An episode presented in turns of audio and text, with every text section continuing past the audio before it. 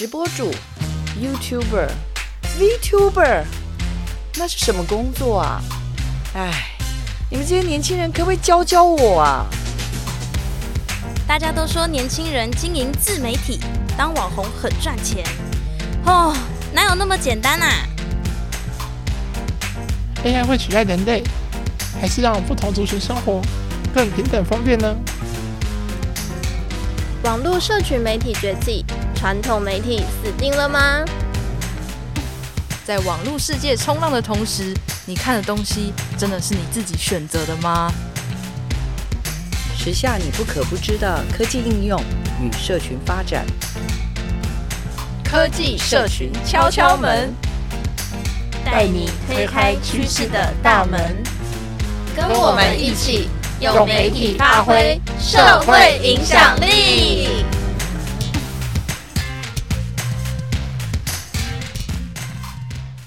听众朋友们，大家好，欢迎来到每周六上午十点的科技社群敲敲门。我是主持人信如，我是主持人珍珠。科技社群敲敲门是一个以你不可不知的科技社群新知为主题，带领大家轻松认识网络科技与社群媒体潮流的节目。那在今年二零二四年，更是跟新媒体青年志工团队伙伴注意合作，在你不可不知的科技社群新知后面追加了“用按赞创造你的社会影响力 ”slogan，期待和各位听众朋友们一起透过媒体的力量发挥影响力，为更多好事发声。也请大家在节目开始之前，不要忘记追踪我们的 Facebook 粉丝专业科技社群敲敲门，还有 IG knock knock 底线 Radio。K N O C K K N O C K 底线 R A D I O。今天我们要来带给大家的主题是群众募资。那让我们先欢迎今天的来宾，他是一位社群领域的专家，也是同样来自伙伴注意，现在在担任数位广告优化师及企划，同时呢，也是我亲爱的姐姐丽芙。耶、yeah! 大家好，我是就是目前担任数位广告优化师跟企划顾问，我是丽芙。大家好。网络平台好几种，YouTube、TikTok、Instagram、Podcast，哦，到底该怎么经营啊？科技知识每天都在变，好想用用看 AI 的最新功能哦。但是这样到底会不会触发？嗯，别烦恼了，就让专家来告诉你们。专家来敲门。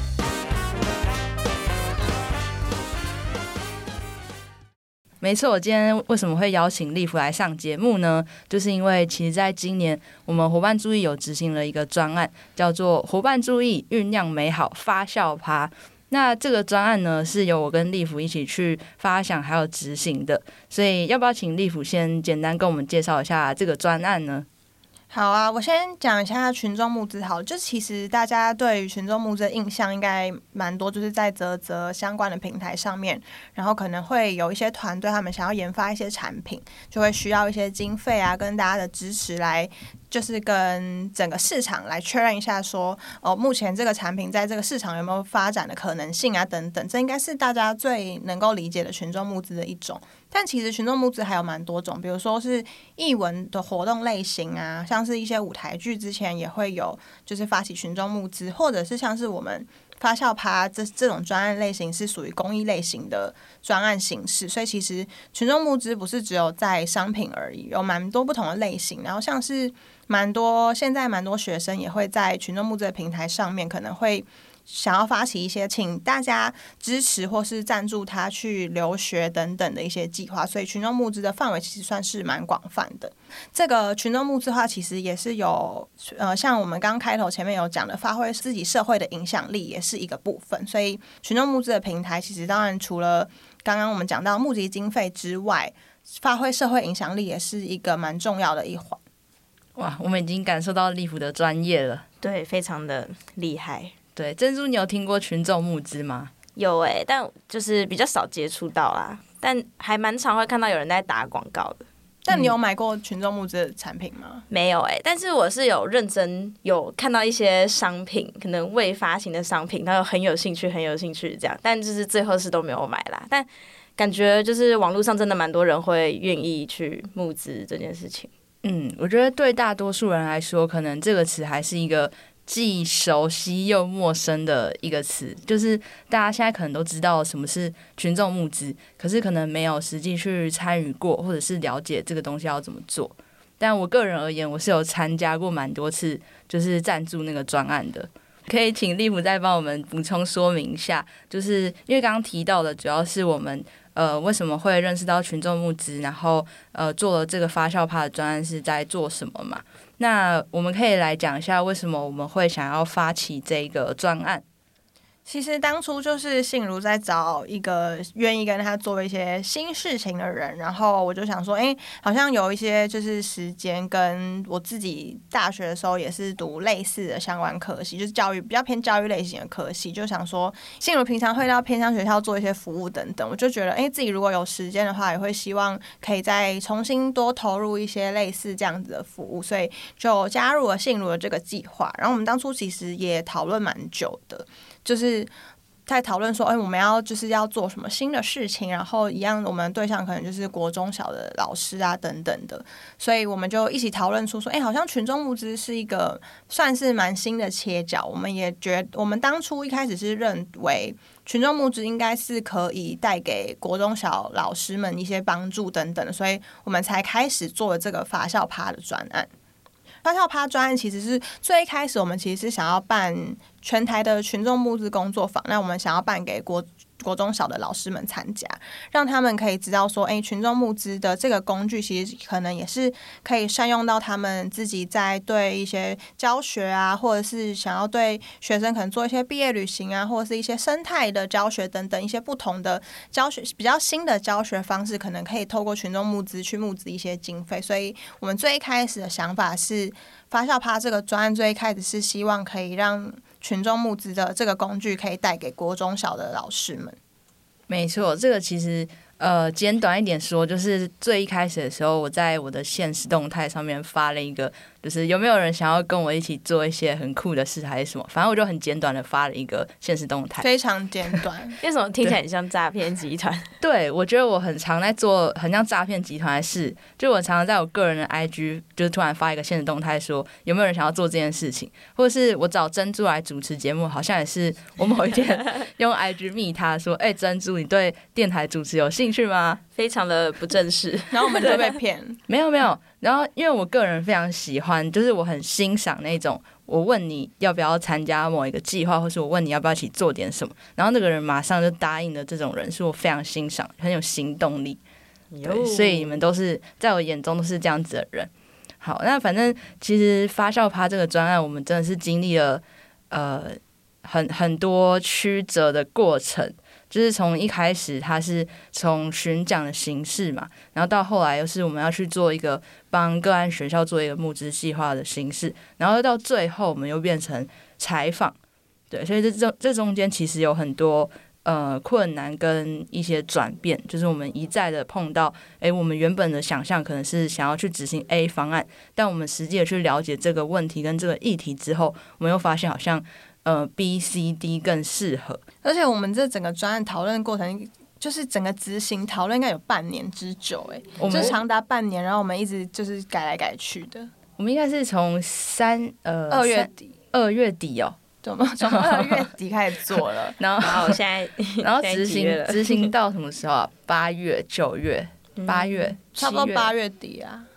好，反正我们中间在这个短短的。半年之间，我们转型了两次还是三次吧？我们最一开始的时候是有讨论说，哎，群众募资的工具好像不错。就是我们好像自以为觉得说，诶，这个这个工具应该对于国小、国中小老师很实用吧，所以我们就就是非常热血的想说，好，那我们就办一个免费的工作坊啊，免费的全台巡讲，这样应该就会有老师要会参加吧，就是他们可以就是透过额外的时间，然后参加这个活动，就是免费的活动，就想说，诶，他们应该也学到一些新的工具吧，结果就是完全不是这么一回事，因为我们在宣传的时候，我们就是信如 PO 了很多很多的社团。然后我这边也有去问一些我有在当国小老师的一些朋友们，结果发现报名人数好像才我们总办了四场，所以理论上我们其实应该是要至少一一百个人，八十到一百个人吧。嗯，但是好像只有几个人报名，两三个人报名，对，很少人报名。但我觉得这是因为我们没有很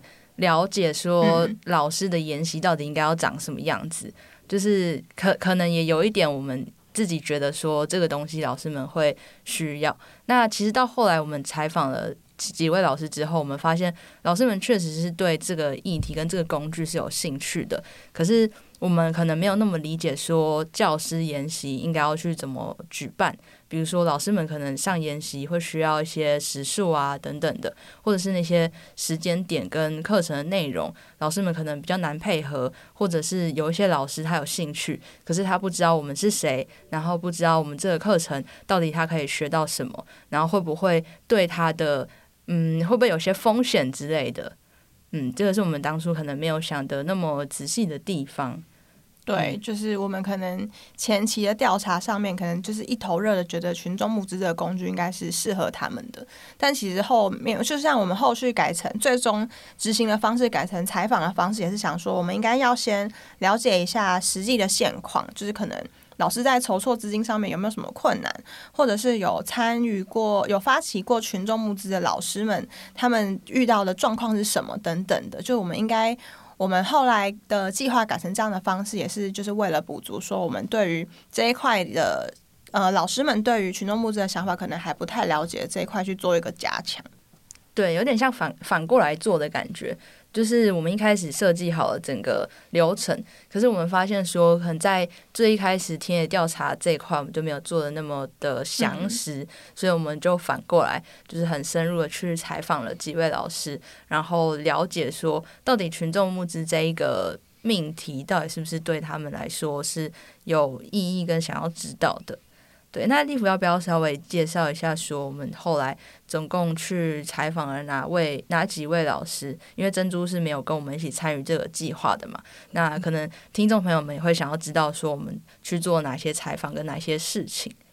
我们最后总共是采访了五位老师，然后分别是新竹镇镇民国小的郭富轩老师，他其实是有在群众募资的平台上面发起一个叫“坚毅班”的绿色毕业旅行。大家如果去上网查，就是“坚毅班”的绿色毕业旅行，就可以看到他的群众募资计划。第二个是屏东仁爱国小的郑玉清老师，就是我们在亲子天下教育创新一百的今年度的。名单上面有看到郑玉清老师，那他主要是就是帮助呃屏东那边的一些蕉农去解决香蕉过剩的问题，然后这边的话就是呃他是带带着学生一起去想说帮蕉农解决香蕉盛产的问题，然后第三位的话是。嘉义的和顺国小林颖慧老师，那林颖慧老师跟第一位的郭老师一样，他们都是有在群众募资发起过计划的。然后林颖慧老师的走读计划非常有名，所以大家如果也是一样，就是 Google 查走读计划林颖慧老师，应该就会查到他了。第四位是台南树林国小杨艺玲老师，他有一个很有名的计划是白鹤镇文物馆。最后一位呢是新北光华国小的陈香颖老师，陈香颖老师他也是非常有名的，是他就是卖，就大家只要上网查热血卖菜国小老师，就会找到陈香颖老师。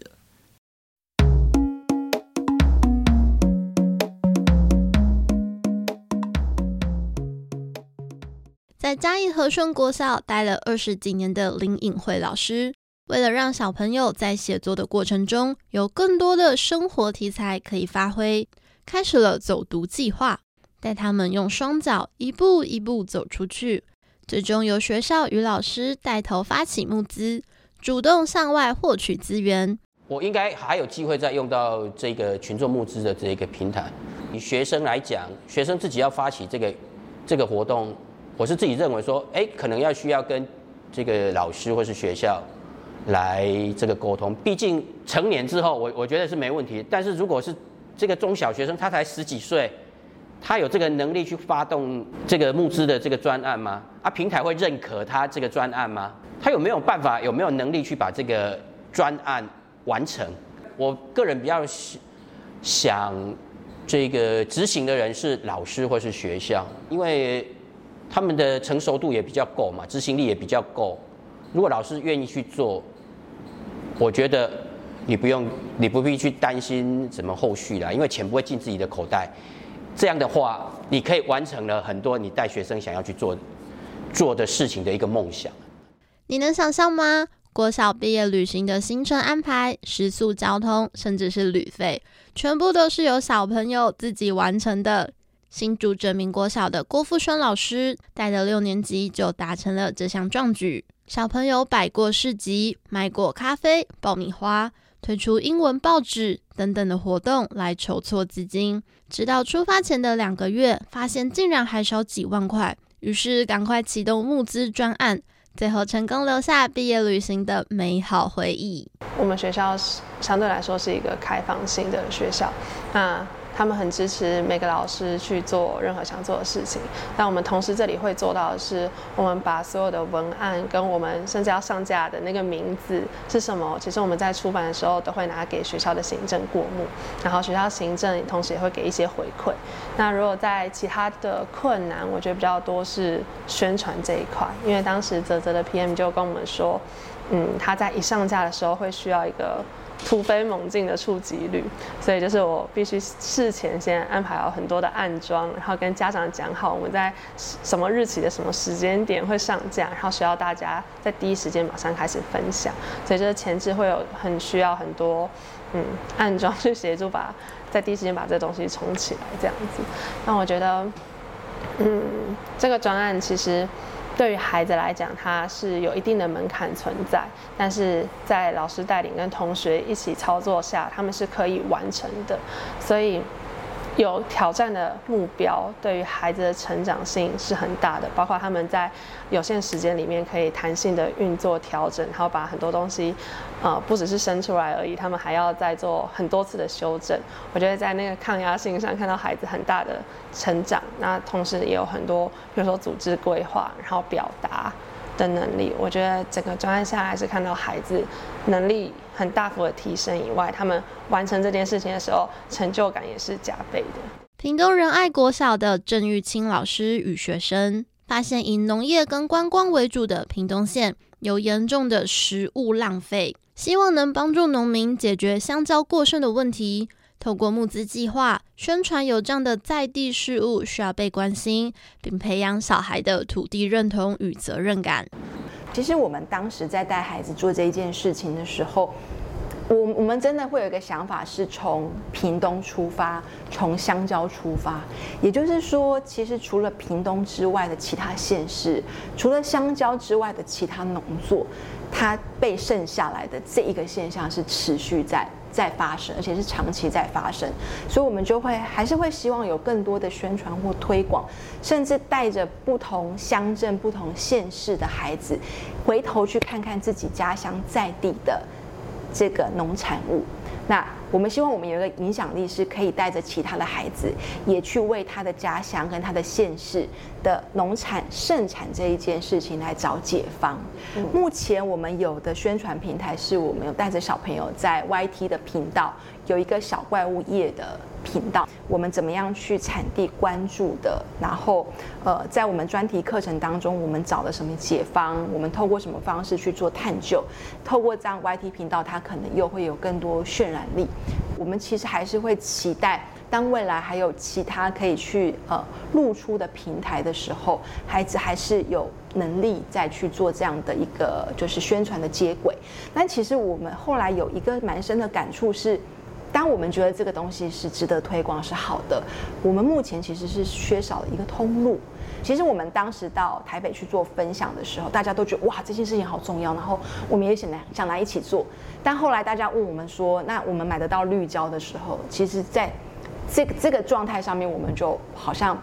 就没有办法再进一步了。所以其实我们会希望带着孩子再去思考，我们能不能去洽接企业。跟或者是洽接企业成为一个通路这样的可能，对，这是我我们更期待可以做到的。想要守护在地文化的台南树林国小杨艺林老师，带着孩子帮忙树林保安宫打造白鹤文化馆，传承并保留白鹤镇。募资可以实现学生的设计创意，但也还是有一些疑问存在。台湾在推动部分，我觉得尤其是老师端自己要推动最。遇到最大的阻碍是我不懂法规，那到底会不会违法我不知道。那这个部分的话，寻没办法找到一个可以协助的一个方向，所以通常最后就是结就没有了，会有这样子。要不然在三年前，其实我们就很想要去这样子做，因为我们一直有一个概念，就是需求应该是由当事者提出来，然后让他让大家来协助他去完成他的梦想，而不是说哦由基金会他们提出他们想要做的事，然后让学校朝着他们的方向去走。这两个概念是完全不一样的。对，学生的一句“为什么要这么努力？我们以后当便利商店的店员就好啦”，让新北光华国小热血卖菜陈香莹老师兴起想让学生对未来有更多选择与想象的念头。学生家庭卖什么，他就去帮忙卖。但是伴随而来的法规、卫生、敛财的等等之一。让香莹老师感到十分挫折。好在善于转念的他，有了更多不同的收获。我们恐怕，呃，老实做小事之外，接下来是，我可能要把这一件事情聚焦到我们去产生一些效益就好，就是我我去产生出来一些内容，我不一定要去行销出去，让让那么多人去给你按赞啊、打卡，也就是说。对于数位时代的这一些行销，你可能要重新去省思一下。有一些东西你要理它，有一些东西你不要理它。他说有些东西你是避不掉那一个因果轮回的，所以当你避不掉因果轮回的时候，遇到了就去解决它，解决了就把它放下来。然后那不是对错问题，那就是你遇到。所以今天我重新再回想一下，我能避得了吗？我根本事先不会知道啊。可是当我遇到的时候，我能够说我原来的原始初衷错了吗？我也不一定错了啊。那我的方法有没有瑕疵？我确实有瑕疵啊，因为我没有做那么精准，我不是一个专业的募资的人啊。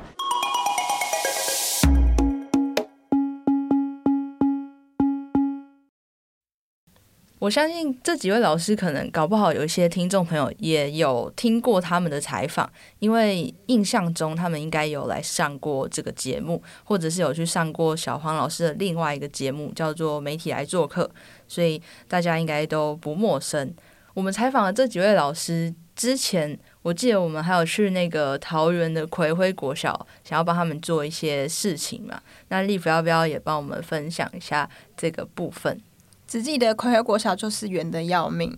远到不行，因为我们就是从新，我们我们是从哪里出发？我们从反正从我们家，我们家住附近，我们的关系很密切，我们是同事，然后因为我们是家人呐、啊，所以我们坐就是住的很近，嗯、姐姐真的太住住得很近。对，就是我们从我们新北出发，然后到桃园的葵辉国小，居然要三个小时。三个小时我已经可以到台中去嘞，就是我们就是这样绕了一大圈，然后到新竹的复兴乡赖拉拉山上面。复兴乡是真的远，为什么？为什么我们会花那么久时间到那里啊？我其实已经不太记得，因为那时候我整整个路上都在睡觉。我们先搭高铁到桃园高铁站，然后我们再搭那个客运。过去，然后还要客运之后还要再转一班公车，而且那一班公车是早上只有一班，然后下午只有一班，所以等于说整天就是只有两班而已。我们就是一旦错过那个时间，我们就再也回不来了，我们就是要卡在那边过夜了。而且那那天就是还蛮，我们第一次去的时候还蛮幸运的是，因为我们下午就是呃中午的时候跟老师其实讨论的差不多，讨论计划内容讨论差不多之后，我们就准备要离开，然后我们还打开手机看那个 Google Map，想说哦车。已经要来了，车快要车已经快要来，老师不要再讲了，我们要先要回家了。结果老师就说：“那我们，那你们等一下怎么回去啊？”然后就说：“我们就是赶一下那个下一班的公车。”说：“现在还有公车吗？等下请一个老师载你们下山好了。”然后我们就说：“好啊，好啊。”然后我们就被老师带下山，而且老师开车开超快。然后在那个弯来弯去的山路上，我感觉心我都已经要晕车吐。哎、很可怕！我真的很会晕车，所以我只要一搭上车，我就会睡觉。我们当初就是联系了，信如联系了非常多的国小，然后好像只有葵瑞国小对募资的计划是比较有兴趣的。这边再补充说明一下，因为我们在就是采访，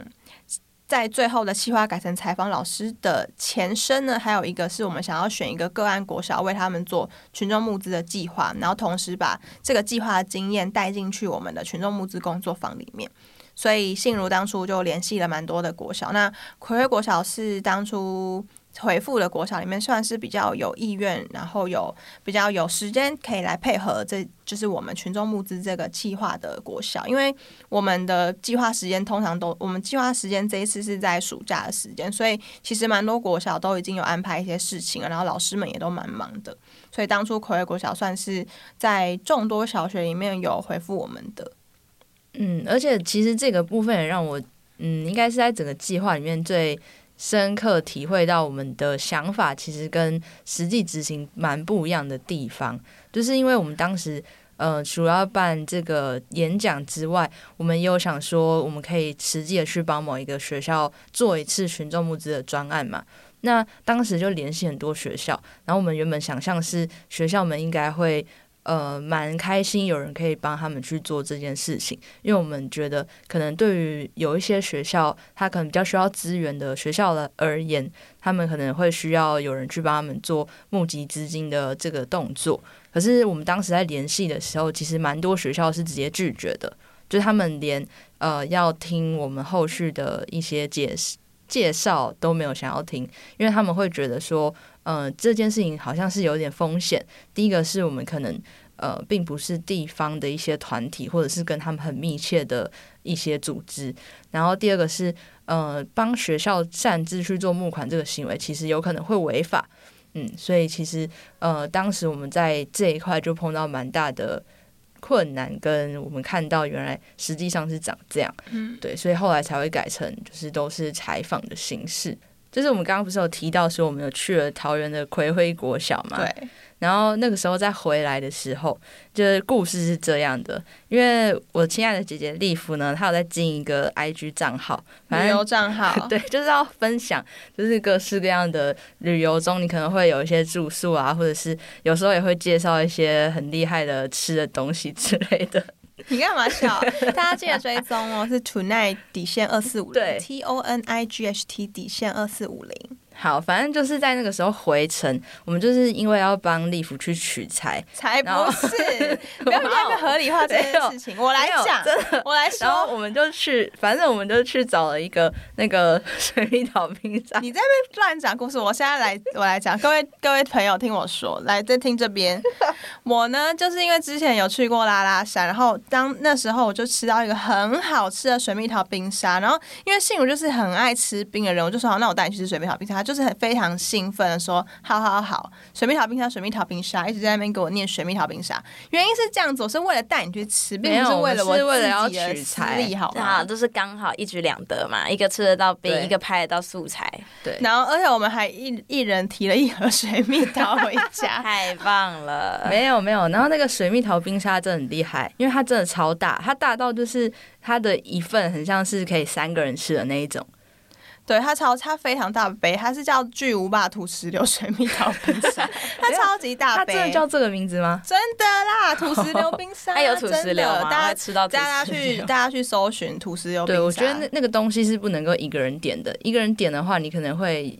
没有办法吃完，然后它就融化，因为它超级高，它大概是一个杯子再加一个杯子的那种高度，所以如果你一个人去吃的话，你就会还来不及吃完，然后它全部都流满你的手。我觉得应该会变成这样，一定要两到三还是就是那样才叫土石流？对啊，嗯、好吧，这样流到你手上。可是那个真的很好吃，我觉得珍珠应该要去吃吃看。哇一定要两到三个人去吃，对，你到时候可以去看利福 IG 上面的那个影片，然后可以去吃看。对，等下再我要我要把它放在这一集节目的说明栏里面推推广一下，就是那个本日本日推荐，然后水蜜桃冰沙，然后放一个链接，它应该还在吧？有啊，你说那家店哦？对啊，他是门店啊。我还有跟老板，当天还有跟老板确认，因为去年的时候就有看到老板突然就是说一个他不做了的消息，然后我想说怎么可以啊？怎么可以不做？结果今年去我还立刻问老板说：“老板，你真的不做了吗？”就是非常关心，而且非常关心这件事情。而且那边有很多一样的，就是卖水蜜桃冰沙的店，哦、可是好像好像那一家是最好最好吃的，特别好吃，是我们个人觉得最好吃的。啊，我就觉得它是。它是最好吃的，它是最大的吧？至少它是最大的，它是最大，它是最大的，没错。因为我个人就是第一次去的时候吃过两三间，还吃两，还一直吃两三间，跟我的家人一起吃两三间，它是我觉得算是最好吃的，没错。就是推荐各位听众朋友们可以去试试看。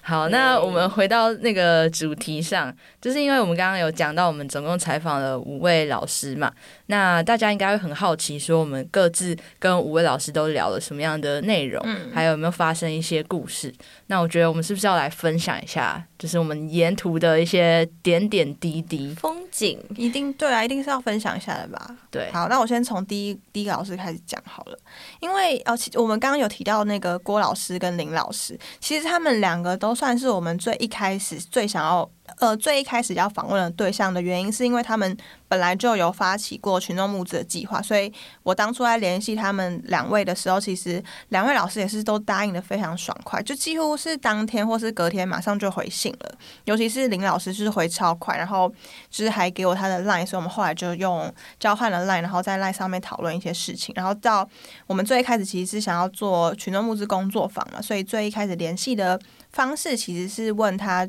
可不可以分享一下他的经验啊等等，我们想要了解。然后到我们后续改成采访的方式，老师也是都说 OK 啊 OK，就是看你们，我就是我时间要有空都可以。就老师非常答应的非常爽快。然后郭老师就是因为郭老师年纪跟我差不多，不能说我真的假的，就很年轻的老师，跟我差不多吧？他不是也是，就是差不多年轻啊？真真的我不知道。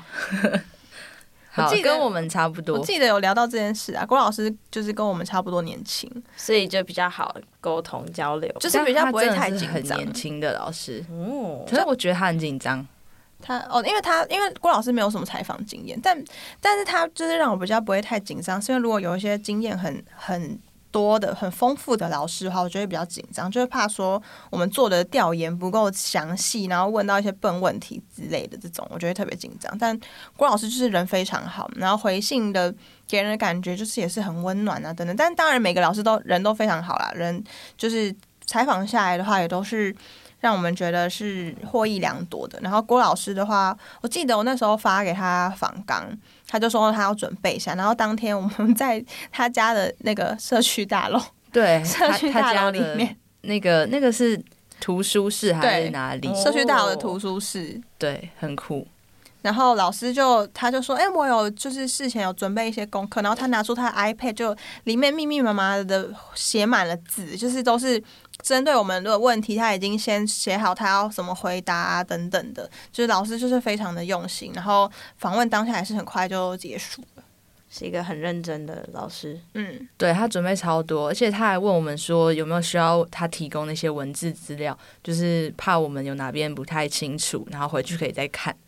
我觉得非常非常的用心。对，而且呃，感觉郭老师应该说，我们这次采访的几位老师有个共通点，就是他们跟小孩的连接都还蛮紧密的，就是可以感受到他们是很用心在想要怎么去带给他们的孩子一些在课堂之外，就是你可以学到更多的东西。嗯嗯，对，所以才会去用群众募资，应该说才会去接触群众募资的这一些方法吧。因为郭老师跟林老师都是呃带他们的孩子直接去做一次群众募资的专案，但其实我们那时候采访下来会发现，很多老师是不敢这样子做的。嗯。因为他有可能会被骂，就是比如说像我们最后一位采访是那个陈香莹老师，嗯，就是他在做的事情是卖菜嘛。那他为什么会卖菜呢？是因为他一开始发现他们班上有一个同学，他的家境没有那么的好，然后他平常是阿公在照顾，然后阿公平常就会开那个那个车车，那个叫什么车？牛车。牛车对，载他上学，然后有一天那个牛车就坏掉了，那老师就发现这件事情，然后发现他们没有钱去修那一台车，所以他就帮他们去募集了一些呃修牛车的费用，然后成功帮他们把那一台车修好，然后那个阿公要感谢他，所以他就送他一大车的那个高丽菜，对，想要送给那些就是捐钱给他们的人，嗯，因为老师并没有说那些钱是来自哪里。那阿公就想说，那就是希望老师可以把这些菜可以送给他们，这样。然后，但是因为太多了，他们也没办法吃完，所以老师就想说，那不然帮他卖掉，然后这个钱可以给他们，就是改善生活这样。然后后来他就持续的在做帮他们卖菜这件事情，然后他也教小朋友怎么样自己去在网络上卖这些菜。然后后来也做了，比如说像轻盈共厨等等的方式，就是很认真想要改善在地的一些问题。我觉得那些这些老师教的小孩也是很幸福诶，就是在国小就可以遇到这种好老师。呃，像是杨老师好了，因为刚刚有提到说他有做那个白鹤镇文物馆嘛，那其实他自己，他嗯，这位老师本身是一个非常喜欢带小孩去挑战的人。因为他在台南树林国小任职嘛，然后他的自己的小孩也是读树林国小，对，然后他就很常会带树林国小的小朋友去做各式各样的事情，因为他希望小孩子是可以关心他的家乡，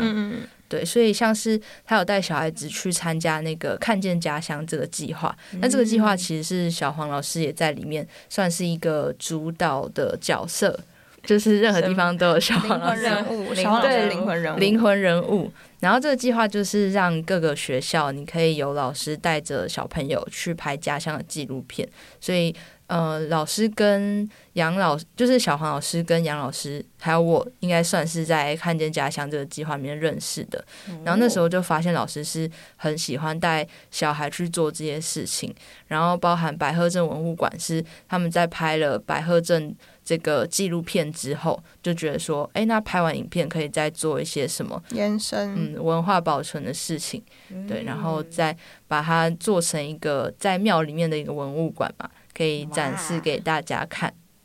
而且杨老师真的本人就是非常可爱，这人很好，然后还开车载我们去那个高铁站，这是一个非常温暖的老师。就也可以感受到他就是整个教学的热忱啊，然后非常的希望他的孩子跟他的学生都可以更认识自己生长的地方。这点我其实我觉得是非常棒的，就是小朋友如果对于自己生长的环境跟自己的家乡有更深刻的认同感啊等等的，其实就是对这片土地的感情也会更深。嗯，然后说到这个就不能不能够不提我们的 Super 教师，立夫要不要分享 Super 教师的？Super 教师林颖慧老师。另外老师就是呃，刚刚也有提到说，他就是我们换了我们的计划内容等等，老师都非常的支持，然后也是说 OK 啊，就是你们时间 OK 就好，我再敲我再跟我说等等的。然后老师，我就印象很深刻，老师是怎样？嗯，老师就是一个很帅气潇洒的人。对，我觉得他超帅。他在我的脑海现在残留的印象是那种，就是骑脚踏车过去会很大声放的音音乐，然后这样 就是让你突然注意到他。然后他又像风一般这样消失的这种老师，哦、老师老师有在开心吗？老师听到这种形容会会开心是不是？不是啊，就是很帅啊，超级帅、欸。因为那时候是我们要，我们是把那个嘉义和顺国小跟台南树林国小排在一起，我们也是很发疯，因为两个其实车程也非常远。然后老师刚好是住在七股再过去一点点的地方，那叫什么将军镇嘛，还是将军乡哪里？反正就是。交界处，所以老师就说：“哎，可以顺路可以载我们过去。”然后就从嘉义和顺国小，然后一路开车往下到就是台南树树林国小附近，就是带我们到那边去。老师就是人非常的好，然后还在那个路上，就是他很认真的跟我们宣传那个台南跟嘉义的观光，就是有讲一下说他们走读的路线可能会走哪边呢？然后还有跟我们分享说一些土地的改变，就是像因为老师也是走读计划嘛，所以其实某一种程度上面跟杨老师的计划的宗旨，我觉得是蛮像的，就是都是希望可以带领的小朋友，就是除了课本上面的知识之外，可以更认识自己的家乡嘛。然后老师就是会跟我们分享说，他们走的路线在哪边呢？然后还有这边土地的一些改变啊。我记得还有那个老师还有分享黑面琵鹭那边会，那边那有些季节会有很多黑面琵鹭迁徙还是什么在那边。之类的，然后老师好像开车经过那个台南台南一个很有名的日落盐田的时候，也是就带我们这样子看一下，还有那个玻璃教堂，就是那个哦，那个玻璃玻璃高跟，对对对，玻璃高跟鞋的那个地方。就算只是这样，就是在车上，然后轻轻的这样看了一下那个盐田，还是觉得很漂亮。对，而且因为老师当时正在参加那个 Super 教师的甄选。对，反正这个是一个很大很大的全国比赛，然后只会有一个 Super 教师，全国只会有一个。对，然后他那时候就跟我们说，他要上台北来比赛，嗯，然后他真的真的很想要拿到 Super 教师，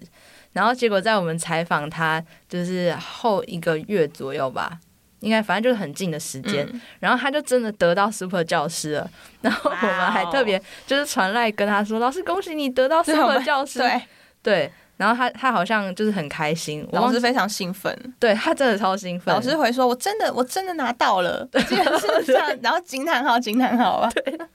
对，然后我就觉得很可爱。对，真的再次恭喜老师拿到 Super 教授，这位小小拍手。对，我记得采访的时候，林老师也是有分享这个故事，还有他问我们怎么去行天宫。怎么 怎么搭捷运去行天宫？对，因为那个口试的地方在那边。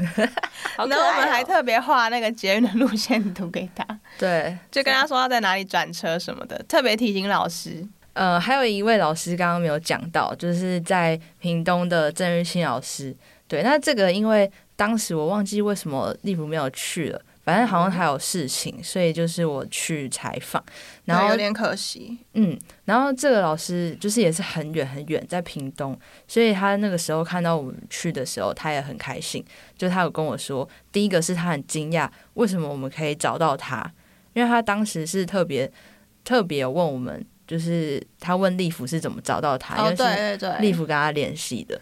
因为老师，我我就是也是会上网查一下，就我发现老师完全没有任何就是公开的联络方式。然后我记得网站上面好像也也没也没有吧，就是网我在屏东呃仁爱国小的网站上面呢，然后还有什么就是 Facebook 的粉砖等等都比较少看到，好像只有老师好像是教什么数理资优班之类的吧。就是我还有去密那个数理资优班的粉砖，就是问一下有没有郑玉清老师的联系方式，但都没有人回复我，所以我最后其实是。是透过陈香颖老师，然后拿到郑玉清老师的联系方式，我就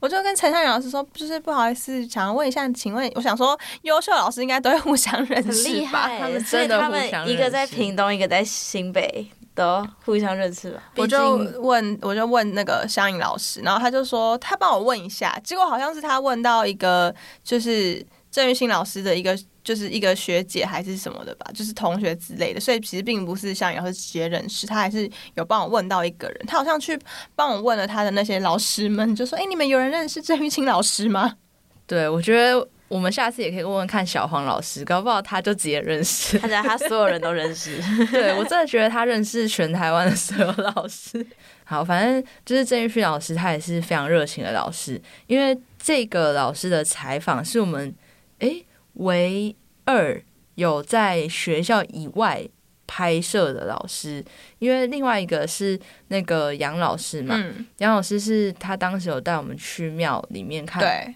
对，然后呃，郑玉清老师是他有带我们去香蕉园里面。去看，因为他的计划就是带小朋友去思考说，呃，屏东有香蕉这个过剩的问题要怎么解决嘛？嗯嗯，那他真的很想要让我们知道他带小孩子是怎么去认识这个议题，所以他就提说，那你们要不要去香蕉园里面看看，嗯、然后认识一下当地的小农，你可以跟他做一些采访。所以我当时就去那个香蕉园里面拍。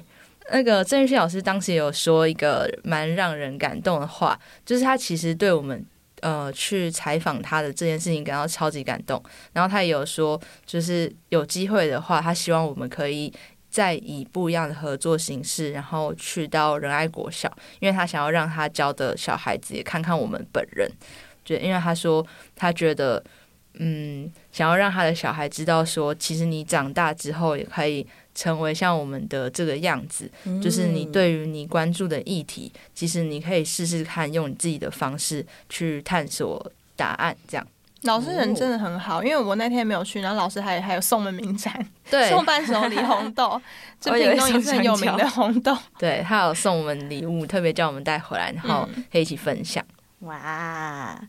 那我们听了那么多的故事啊，我现在就要来灵魂拷问一下。如果呢，你们还有再一次的合作机会，你们还会选择跟对方一起合作吗？三二一，会不会？哎哎，no! 好，那我们先问一下 Liv 姐姐，为什么不会？我先解释，因为就是我觉得合作的面向是不一样的。因为像是这个发酵趴的这个专案的话，我跟信如都是我们都是同样的发起人，嗯、就是这一这一件事情会其实会让我觉得压力蛮大的，就原因是因为。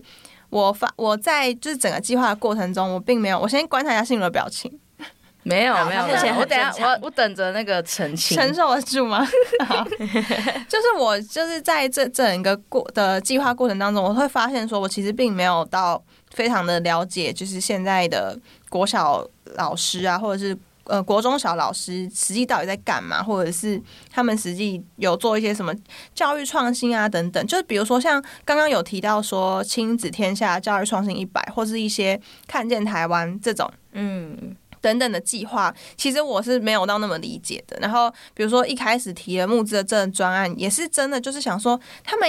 呃，老师们应该是用得到这个工具的吧？就是我的想法都是非常的粗浅，然后也非常的浅薄，所以就是在这个这个专案里面，会慢慢的让我觉得有点压力，是因为我就没有像信如那样平常接触到很多就是一些教育相关的内容啊等等。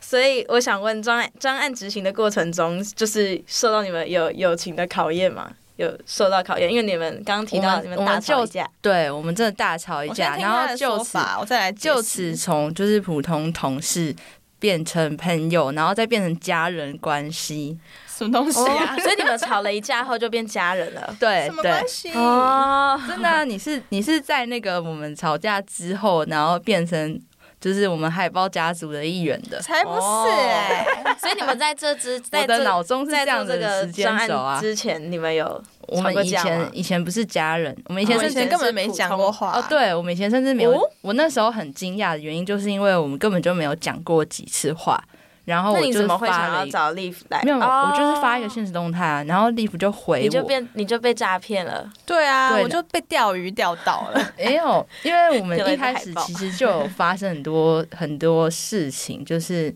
我们本来是有三个人一起做嘛，然后后来变两两个人。对。然后那个时候我其实就有点担心，说 Live 会不会也觉得说，那他可能就也退出或者是什么的，可是他没有，嗯。